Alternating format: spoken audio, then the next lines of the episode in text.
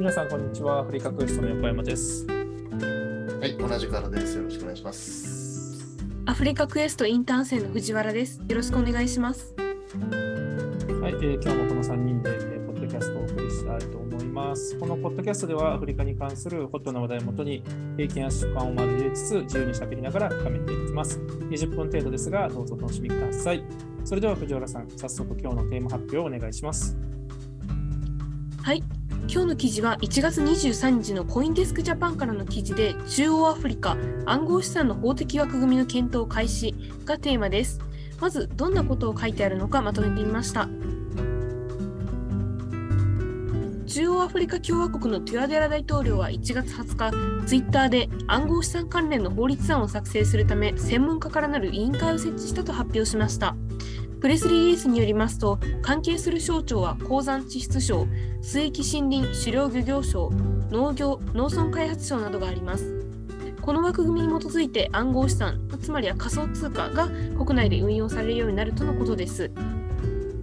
まあこんな感じなんですけれども、まあ、中央アフリカ共和国では2022年4月にビットコインを法定通貨として採用したということで、まあ、このポッドキャストを聞いている方々もちょっとはあのニュース聞いたことがあるっていう方もいらっしゃるんじゃないかなというふうに思ってます。まあ、そんな中央アフリカのあのそうですね暗号資産の法的枠組みっていうことで、まあ、このポッドキャストで今日も細かく見ていこうと思います。はい、はい、ありがとうございます。ちょっとね、この話題、もうちょっと深掘りしたい、最初に深掘りしておきたいなと思うので、えっと、藤田さん、もうちょっと詳しく、えっと、はい。してもらっていい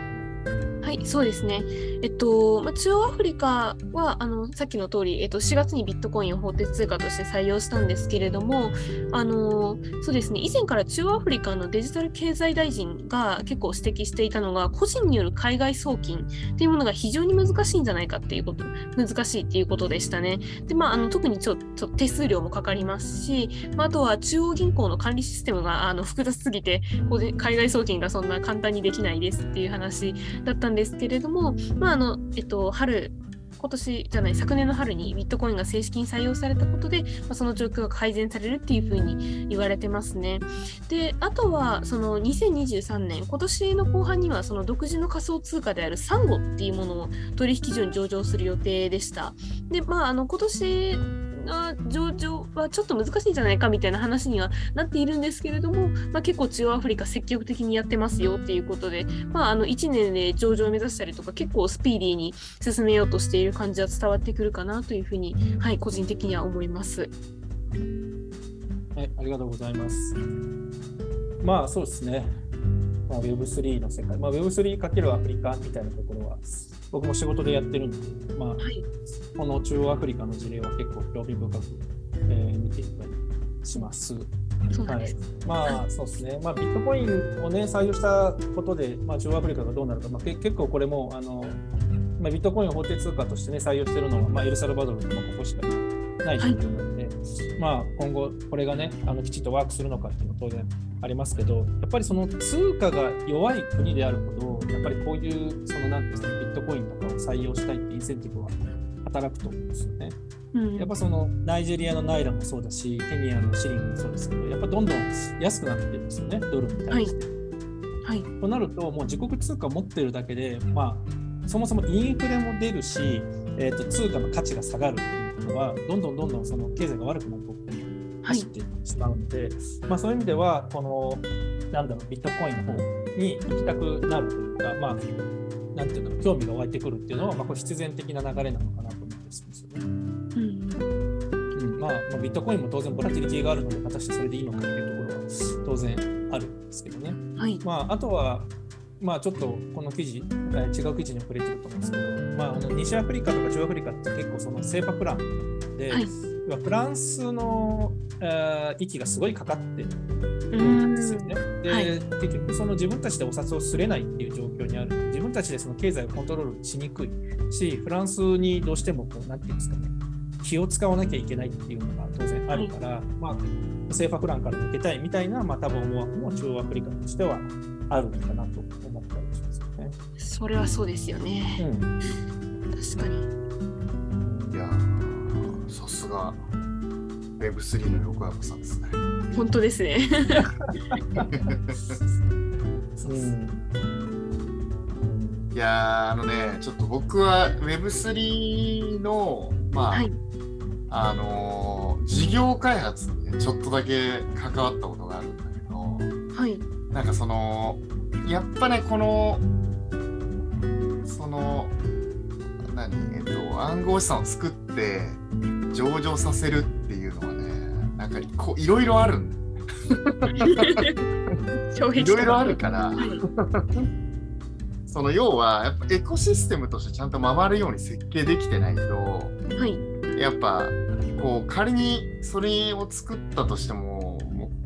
金額がだだ下がりしたりとかはい。まあそもそもなんかこうなんていうのまあ上場できないみたいなしかも最近上場のあの要件がだんだんだんだん厳しくなってはい。まあ、来ているし、まあ多分そのいろんな国で規制が入る、まあ、ものになってくるし当然マネロンとかはい。それも関係してくるからなんかこうすげえ難しいところなんだよねだからその新しい暗号資産を作って上場させますそれで資金調達して、まあ、回るようにしますっていうのはその言うはやすしなんだけどはい。なんか本当にそれワークすんのっていうのはもうだって世界中にいろんなその暗号資産がもう日夜生まれていて、まあとあるものは詐欺に使われる場合もあれば、まあ、とあるものはそのちゃんとプロジェクトとして回ってるものもあれば、まあ、ビットコインなんてのはめちゃくちゃいいたたまたますごいいい例になってるんだけどでそれ以外のやつどうなの？何何百何千ってあるコイン他のどうなの？って言われるとこう分かんない。ただその資産がいわゆるそのデジタル上でちゃんと,、うん、と要はそのえっとももうちょっとちゃんと言うと、はい。暗号資産を上場してその資金調達をしますっていうスキームはちょっとどうなんだって思うとこが正直ある一方でうんその要は暗号資産がブロックチェーン上に乗っていわゆるそのシームレスにやり取りができるっていうこと自体はすごくいいことだと、はい。まあ、思う。だからそのシステム上はいいけどその何千何百っていうまあいわゆる草恋みたいなやつが 本当たくさんあるんだけどそれに方程資産がなあれなっちゃっ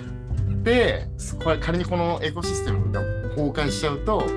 もはい。う自国でしか金を作るよりもこう価格が下が下がっちゃう。なんならもうどどっかのところにビットコインに乗っといた方がよかったねみたいな話になる可能性もあるから、うん。まあ、そこはどうどうやってやるんだろうなっていうのもある、うん。っていうのが俺のなんかうん見解。ちょっとこれちゃんとホワイトペーパー読んでないからちょっと何とも言えないんだけど、あのまあやっぱりあれだよね、クリプト、まあ Web3 っていう業界、クリプトはまあ一個のツールだから、どうしてもクリプトに、うん、注目が集まるけど、やっぱその裏側、例えばこのサンゴで今出てる情報によると、要はそのパスポートとか、そのなんだろう、えーレジデンシー登録だから、まあ住民票みたいなところの登録だよね。まあそうだね。そういうのが乗るっていうね、うんそうあと不動産とかね、まあ、こういう管理ってやっぱりすごく煩雑だから、まあ、はい。ブロックチェーンに乗せてちゃんとやりましょうっていうのは、うん。まあ、先進的な取り組みだし取り組み、うん、取り組みとしては取り組みいいよね、うん。そう。ただでそれ特をにねここね、うん、しそのクリプトとして流通させるのが本当にいいのかっていうのはやっぱある、まあだから上上場させるべきなのかどうかちょっとわかんない。そうそうそう。システムとして使うのみたいな感じで、うん、使えばいいんじゃないかなってちょっと思ったりするけど、まあなんか目目的があるんだろうなきっとね。まあだからそのいわゆる資金調達としてなんか政府がまあある意味でこれをやることによって上場させてまあ本当無から何億何何十億何百億って生まれるんですね本当に。はいうん、っていうのを狙っちゃってこういうふうに表向きはそうやって言ってるっていうパターンもあるからはい。そこはどうなんだろうね。ってそのなんなんていうのこれすごい難しいところでみんな確かにこれをやるっていうふうに明言するんだけどそうならないパターンもあるからうん。すげえ難しいんだよ特に新しいこれからやるやつは、あまさにそうですね。でもすごいよね、このサンゴのプロジェクトページ見ると、きちんとなんか Web3 っぽいページになってるもんね。しっかりとロードマップ作って。誰が後ろにいるのかわかんない。まあ日本、なんか、この中央アフリカの政府がここまでちゃんと作れんだっていうびっくりはある。いや、絶対裏にいるよ。中国系の人とかいるよ。いるかもしれないですね。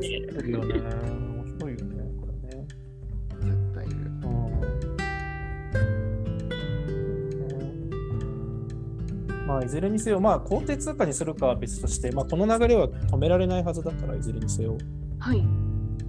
ん。あ新しい経済でサンゴコイン買い手つかずみたいな感じで。発売でわずか5%しか購入されてない。2021月。ああ、なんかありました、そういうニュース、あげなかったんですけれど、そう。やばいじゃんみたいな。いや、いや、けどこれこれがはい。暗号資産の難しいところです。もううん本当に、うんだからプロジェクトとしての価値とか、その買ってくれる人がどのぐらいいるかとかによってあれだから、はい。上場させるかどうかっていうのは結構、うん、難しいね。うん。俺は本当そう思ってる。うん、ガッて上がってガッて下がるみたいなさ。あ 不安定だな。まあ、とりあえず、あれだね、まずは海外早期のところでしょうね。けどそれはね、めちゃくちゃいいと思う。俺は海外早期。うん。一旦サンゴは置いといても、ビットコイン？うんうん。あごめんなさい、あそうですね。ビットコインのところもそう。ビットコインでやっぱりその今、Web3 で一番注目されてるのはやっぱまだフィンテックの部分だから、はいやっ。ぱ外からいかにこう、いやさっきの前のあれもそうだけど、そのなんていうんですか、送金、要はその海外からその国の仕送りっていうビジネスが、まあ、めちゃめちゃ今大きいビジネスというか、まあ、その課題がめっちゃ多いんですよね。はいうまくどう受け取るかみたいなところ。がすごく大きくて、あとは例えばアフリカで、例えばパンアフリック、アフリカ全体でビジネスをしようとしたときに、支払いどうするんだっていうのがあるんですよね。結局、じゃあナイジェリアの人におお金払ったらナイラでどうやって支払うのか、ケニアのシリングどうやってそうだね。うん。まあ、全部ドルだったら別にドルでもいいかもしれないけど、まあ、そういうわけにもない時もあるし、なんはい。でそういう時に間にやっぱりこういう、えークリプトみたいなものが真ん中に入ると、まあ、そういうものがすごくやりやすくなるから、まあ、ビットコインをやることによってより自国にお金を入りやすくするっていうのは、まあ、方向性としてはまあそうなんだろうなと思います結構直近の課題だったりするい。いや、あのさ、はい。ケニア国外からうんそのお金って外に出せない。要は前俺横川さんに聞いたのがさ、ケニアシリングが日本円に変えたことあるみたいな話聞いたことあるじゃん。うんうんでなんか俺そのこの間小辻さんとかと話しても思ったんだけど結局ケニアとかで稼いだお金をやっぱ日本円にある意味でできないとなんかそのこっち側だけに溜まっちゃってその要は日本側でお金が必要な時に困るじゃん、まあ、そのレートが悪かったりとか送金できそもそもできないみたいな。うん。でワイズも日本からケニアに飛ばすのは多分できるんだけど俺ケニアから日本に出すっていう一回もやったことないわけ。今まで。うんうん。だからそれを、まあ、クリプトとかでできるとまあいい要要はそのビジネスを発展させるためにもやっぱケニアで稼いだ金を、まあ、ある意味自国自分の国に戻すっていう作業ができないと海外でやろうってことに気にならないよね。そうそうそうそう。うん。それはね、ケニアはまだ出しやすいとは思うんだけれど、やっぱりあの金額が大きくなるとどうしても難しくなる。うん。のはまあ当然あるよねっていうのと、やっぱり政府としてはドルを吐き出したくないわけじゃない、結局は。ちょシリングから日本円にやっぱ直接できないし、あうん、あワイズにとかいや、ワイズに入れられたらできると思うんだよな。両替機能があるからさ。でも多分ワンショット、ワワンショットマックス100万とかですよ。あれを細々やあるそうそうそう、100万ショット100万。100万まで日本円で100万円。でしょ、ううん、そうそうそうそう。うんっていうのがやっぱりね、ビジネスする上ではあんまり、一応でもワイズってあれだよ、個人間の送金を一応考えてる。会社間ってそんなに想定してるんだっけ？あれっていや、えっとね、一応その自分の口座の中でその両替できる。だから日本円を入れといてケニアシリングにも両替できるし、ケニアシリングから日本円に両替するってこともできるんだけど、そもそもワイズの口座にケニアシリングを入れられないんじゃないかって思っててやったことないから。うんうんそう。うん。まあ、システム的にはできるんだよね。もう別に別々のさ、銀行になってるじゃん、あれは。うんうん、そうね、別々。うん。で別にそのケニア側の受け取る銀行が分かればそこに送金して反映されればいいんだけど、それがちゃんとできるのが俺ちょっと分かんない。そうね。うんそれちょっと俺実験しないとダメだな、自分。うん、ケニアシリングどうやってそう、だからこの日本でもね、最近ステーブルコインがね、ようやくなんか認められつつあるという感じだけど、あのステーブルコインって、あの要はビットコインみたいにききかきあのボラティリティが高く変動するもんじゃなくて、あくまで円のステーブルコインだったら円と連動して動く。ドルドルドルのステーブルコインならドルとして変動して動く。なんでビットコインとかだと動くじゃないですか JYDC だっけ忘れちゃった。そうそうそう。なんか JPYC か。うんなんかいろいろある。そうそうですうん、要はそのビットコインからステーブルコインに変えてそこからフィアットいわゆる現金化するのはそこと紐づいてればできるから、まあ、そこで、要はボビットコインとかで持ってるとやっぱりその価格変動してしまうからすぐにステーブルコインにピッと変えてそれで、まあえー、と円にするにもいいしももしまた取引があるんだったらそのもうそれ置いといてもいいわけで普通にまたはい。交換して現地のステーブルコインに変えたりとかできるから。まあ、だからうん。そこだね、そこが今んとこビットコインの使い、みまあ、ビットコインに限らず、まあ、クリプトの使いそうね。だから。そうだからステーブルコインとかにね、しがうまくね、ワークし始めると、まあ、それでもね、中ステーブルコインも中身がどうかっつって、去年暴落したやつもあったけど、大暴落したやつがあったけど、まあまあ、でもね、基本的にはそういうのが発達してくれば、より、この、なんていうんだろう、やっぱり Web3 とかクリプトってまだ投資として見られてる側面がすごい、まあ、投資っていうか投機だね。投機として見られてる部分が強いから、さっき言ったエコシステムじゃないけど、ちゃんとプロジェクトとしてやりますと。で、そのためにブロックチェーンとか Web3 の技術使っています。っていうのが、まあ、まず本当は先になきゃいけない。うん、あ、やっぱできないな。シシやっぱお金出すってすごい難しいんだよね。まあ、入れるのはすげえ簡単なんだけど。USDT からケニアシリング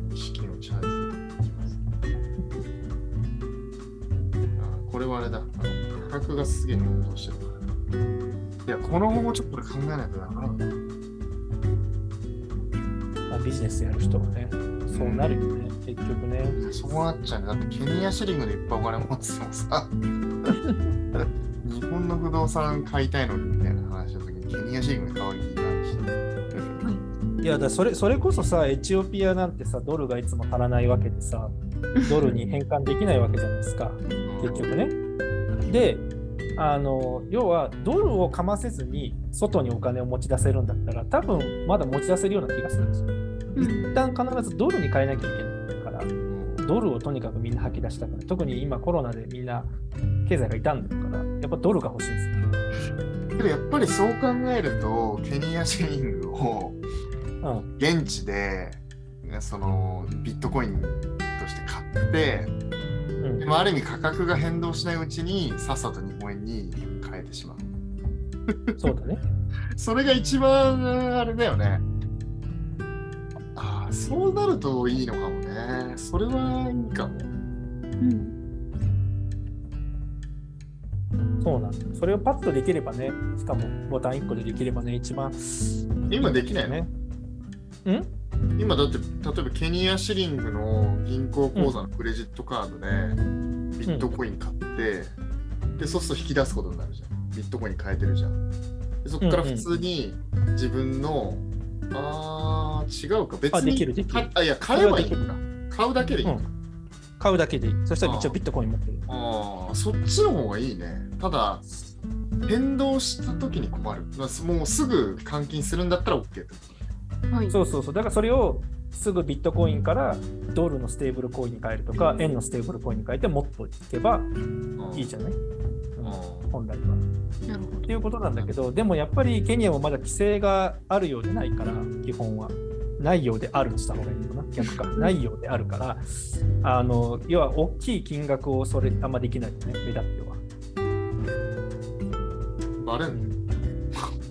えーっとね、今、ケニアで言うと、ちょうど、えーっと税務局が去年かな、今年そのビットコインとかでクリプトで稼いだ人たちに対して課税するって言い始めてるから、も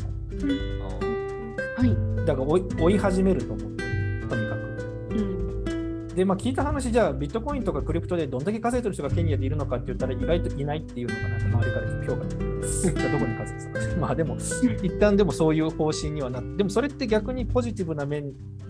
もあって、つまりケニア政府として、もうクリプトの存在を認めてるってことだから、結局は。規制をかけるってことはね、もうないものとしないってことだから、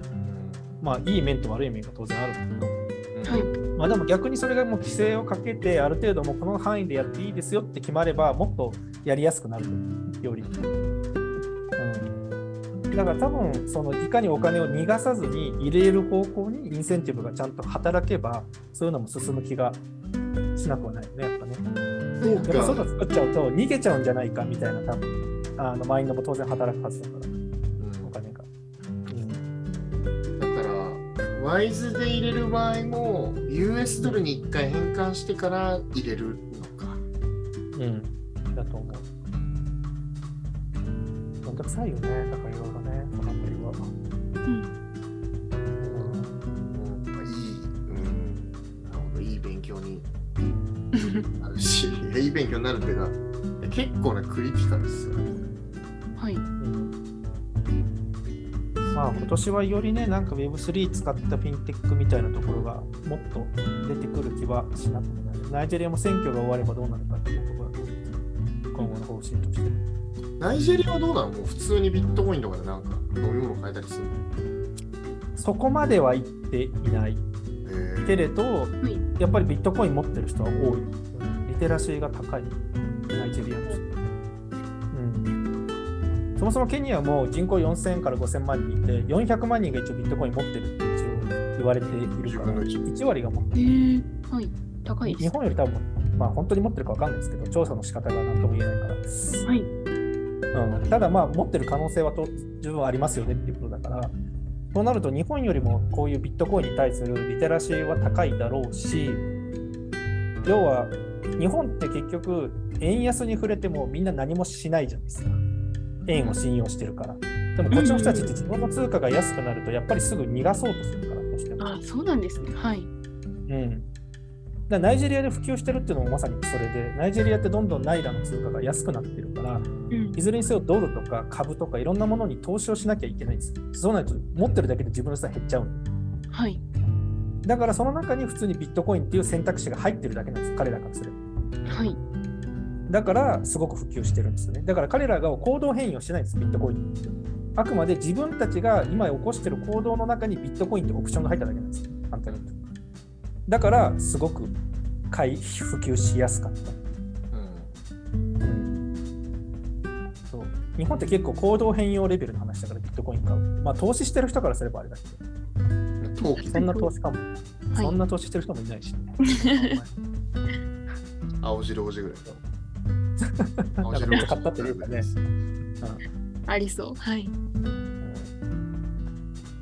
はい、ということで、そろそろお時間ですと、藤原さんから連絡が入ったので、そろそろ終わりたいと はい思います。まあ、全くね、ちょっと新しい話ですが、まあ、リープフログって呼ばれてる、リープフログって呼ばれる、まあ、新しい技術ってね、アフリカの方が逆に何もない分入る可能性は非常に高いから、まあ、こういう話が出てくるのかなと思うんですけど、はいまあえー、と藤原さんから見ていかがでしたか？感想お願いします。ああ、そうですね。なんか、うん、個人的にもちょっとその中央アフリカのビットコインの進めるのは結構面白いなとは思うんですけれど、やや、あの、なんでしょう、こう、まあ、せ請求に進めてるまでとは言わないんですけれど、まあ、なんていうか、進みがあまりにもこう、想像以上に早かったので、ちょっとびっくりしたっていうところが最初の